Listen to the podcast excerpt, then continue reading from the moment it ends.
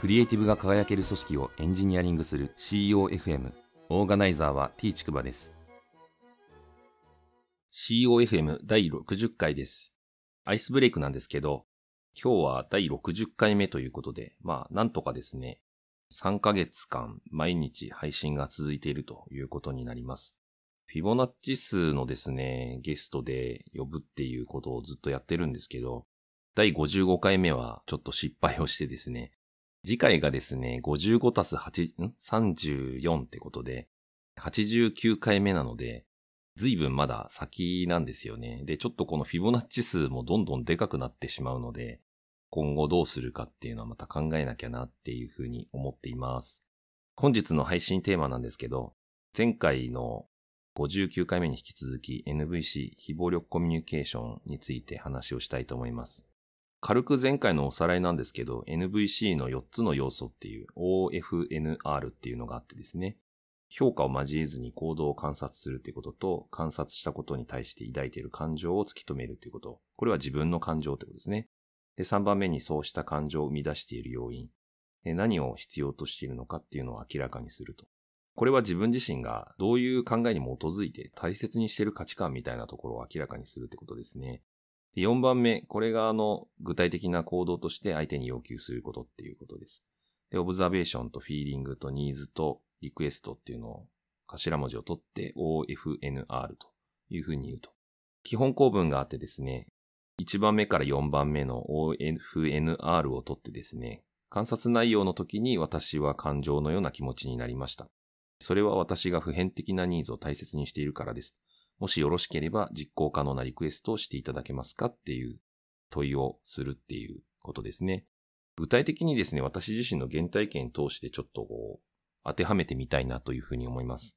第44回目の配信で紹介した A さんっていうですね、学生時代に隣に住んでたおばあちゃんの話をしたんですけど、彼女がですね、今86歳ぐらいだったかな？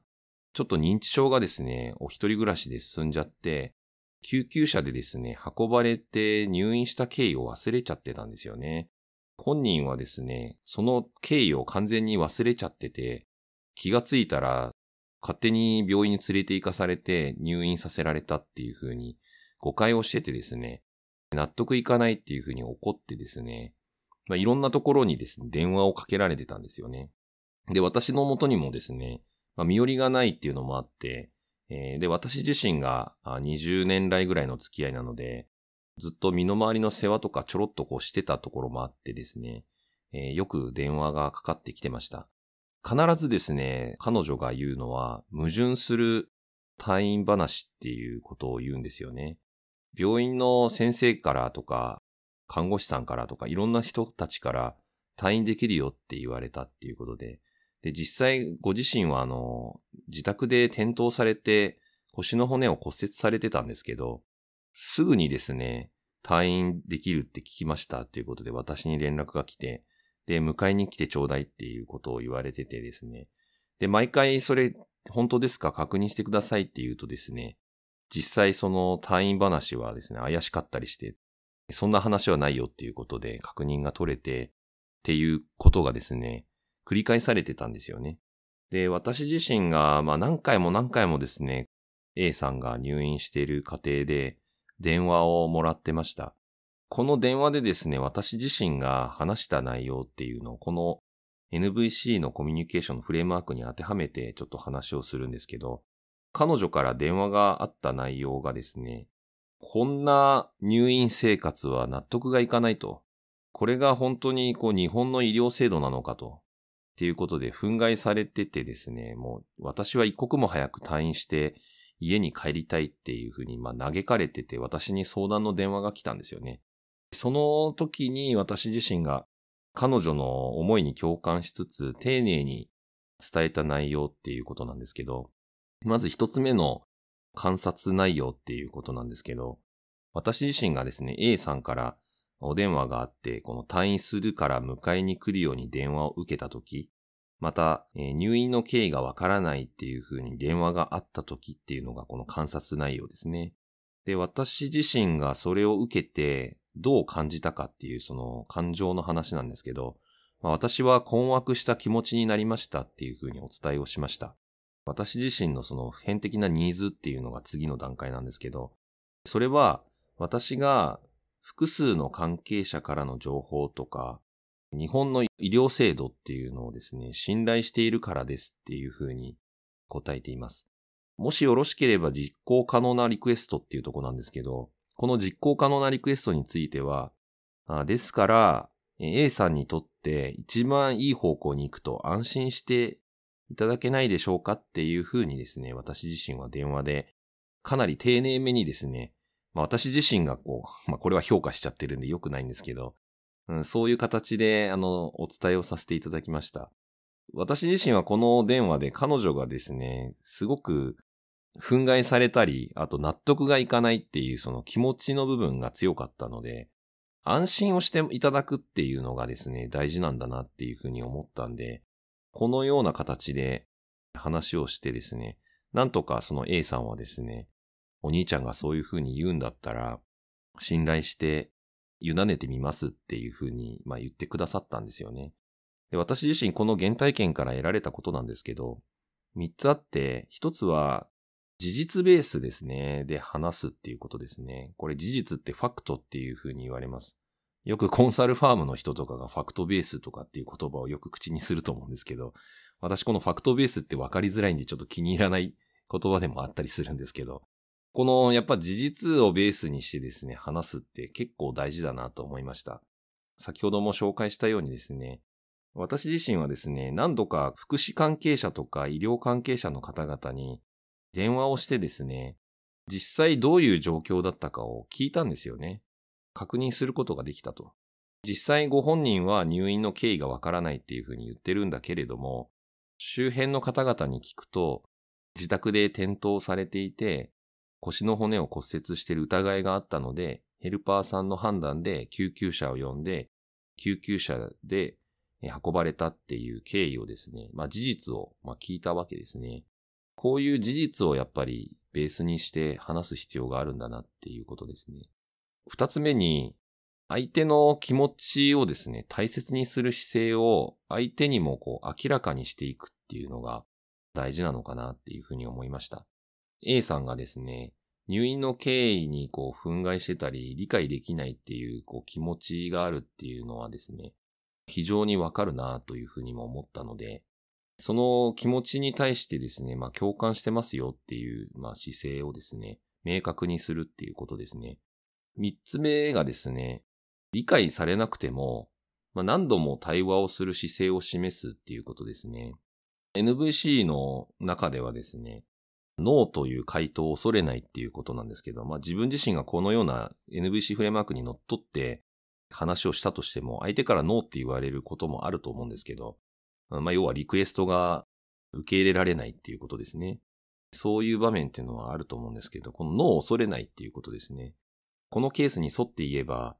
A さんにとって一番いい方向に行くと安心していただけますかっていうふうに私は言ったんですけど、いや、それで安心できないっていうふうに何度もまあ言われてるんですけど、実際は。で、それをですね、何度もですね、あの、わかりましたっていうことで、たびたびこう話し方を変えたり、またファクトを集めたりとかっていう風にして、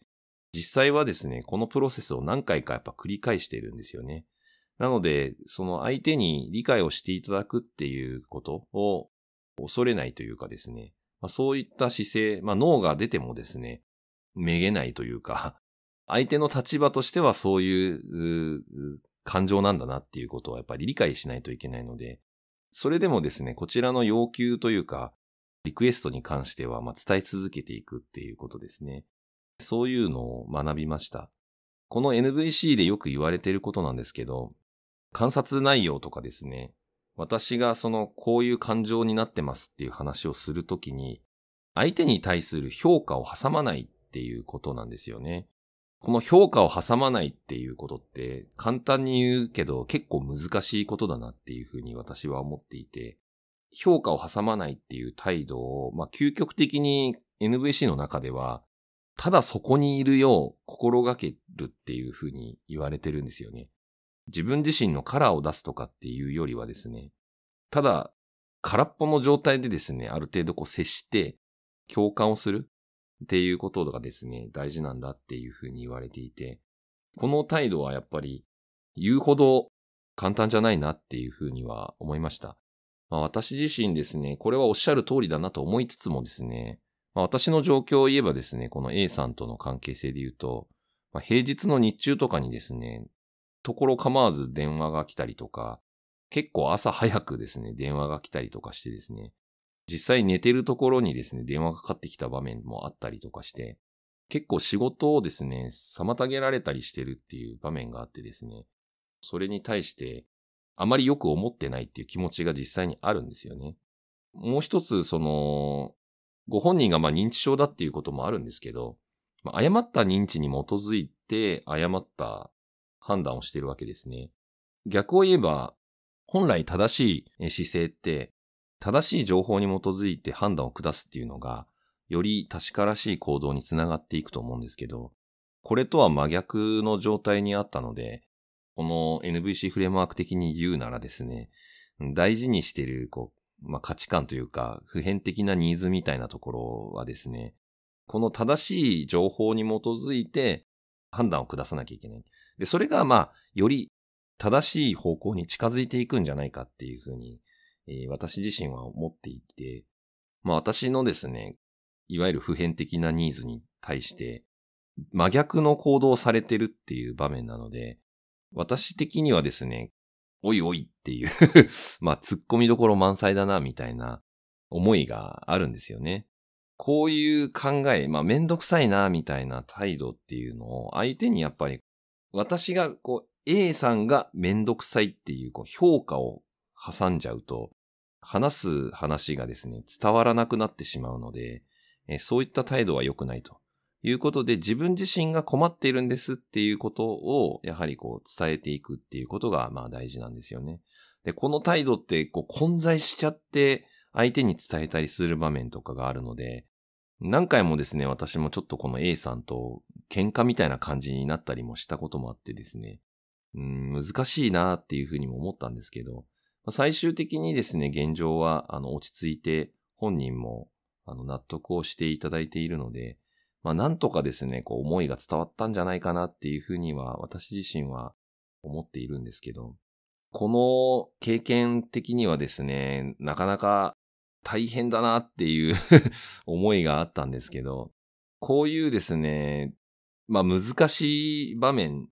であればこそですね、この NVC の考え方って非常に役に立つなっていうのはですね、私自身も勉強してみて感じた次第です。第60回の配信は以上です。ご意見ご感想などあれば、Twitter アカウント t ちくばまで、ハッシュタグは CEOFM です。